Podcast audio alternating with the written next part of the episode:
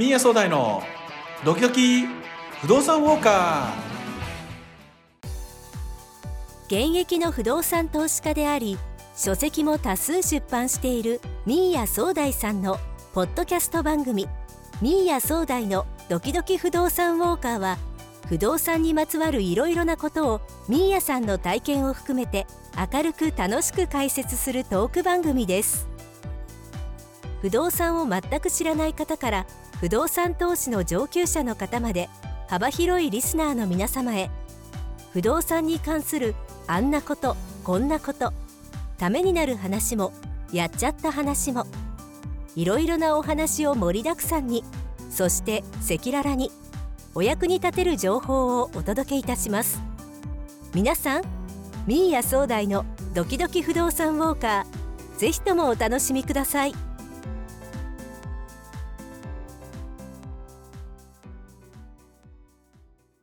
こんにちは。不動産投資家のミーヤ総大です。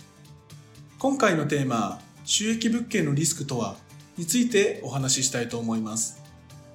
不動産投資も投資ですからやっぱり皆さんお金を失うことが一番怖いのではないでしょうか。そのリスクだけは絶対に避けたいところです。例えば株。株を持っていた会社が倒産して株券がただの紙切れになりましたという話。よく聞きますよねそれと同じようにもし買った収益物件がただ同然になったら不動産は金額も高いしローンも残ってるのでそれがゼロになってしまったらもう目も当てられませんね。でも大丈夫。きちんと準備すれば収益物件の価値はゼロにはならないんです。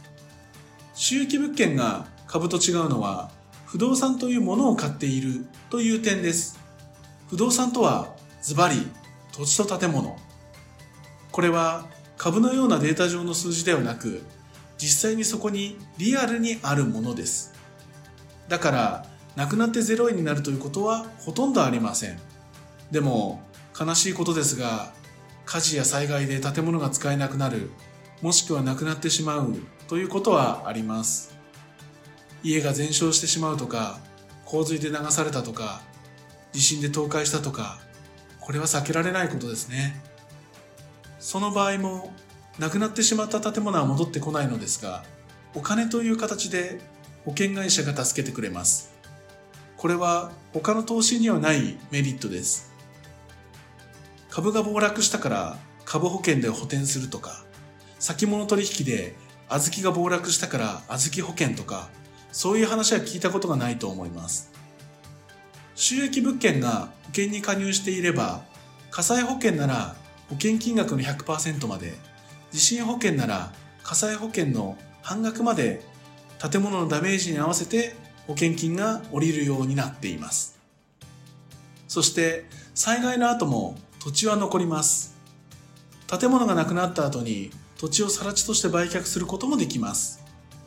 収益物件は株のように0円になることがほとんどないということについてお分かりいただけたでしょうか？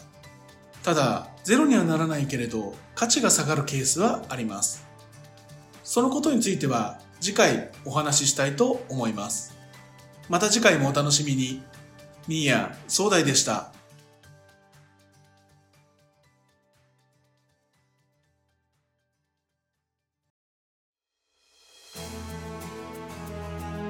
子供たちが独立した。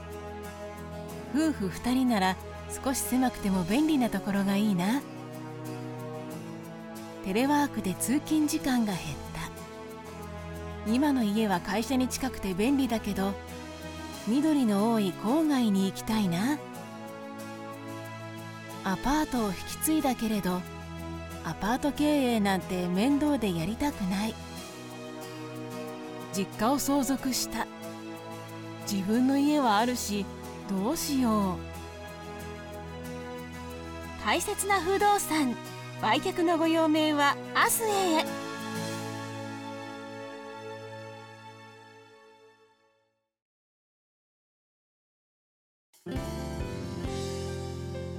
今回の番組はいかがでしたか？番組に対するご意見ご感想リクエストは明日へのホームページからお寄せください。それではまた次回お会いしましょう。今よりもっと明日へ。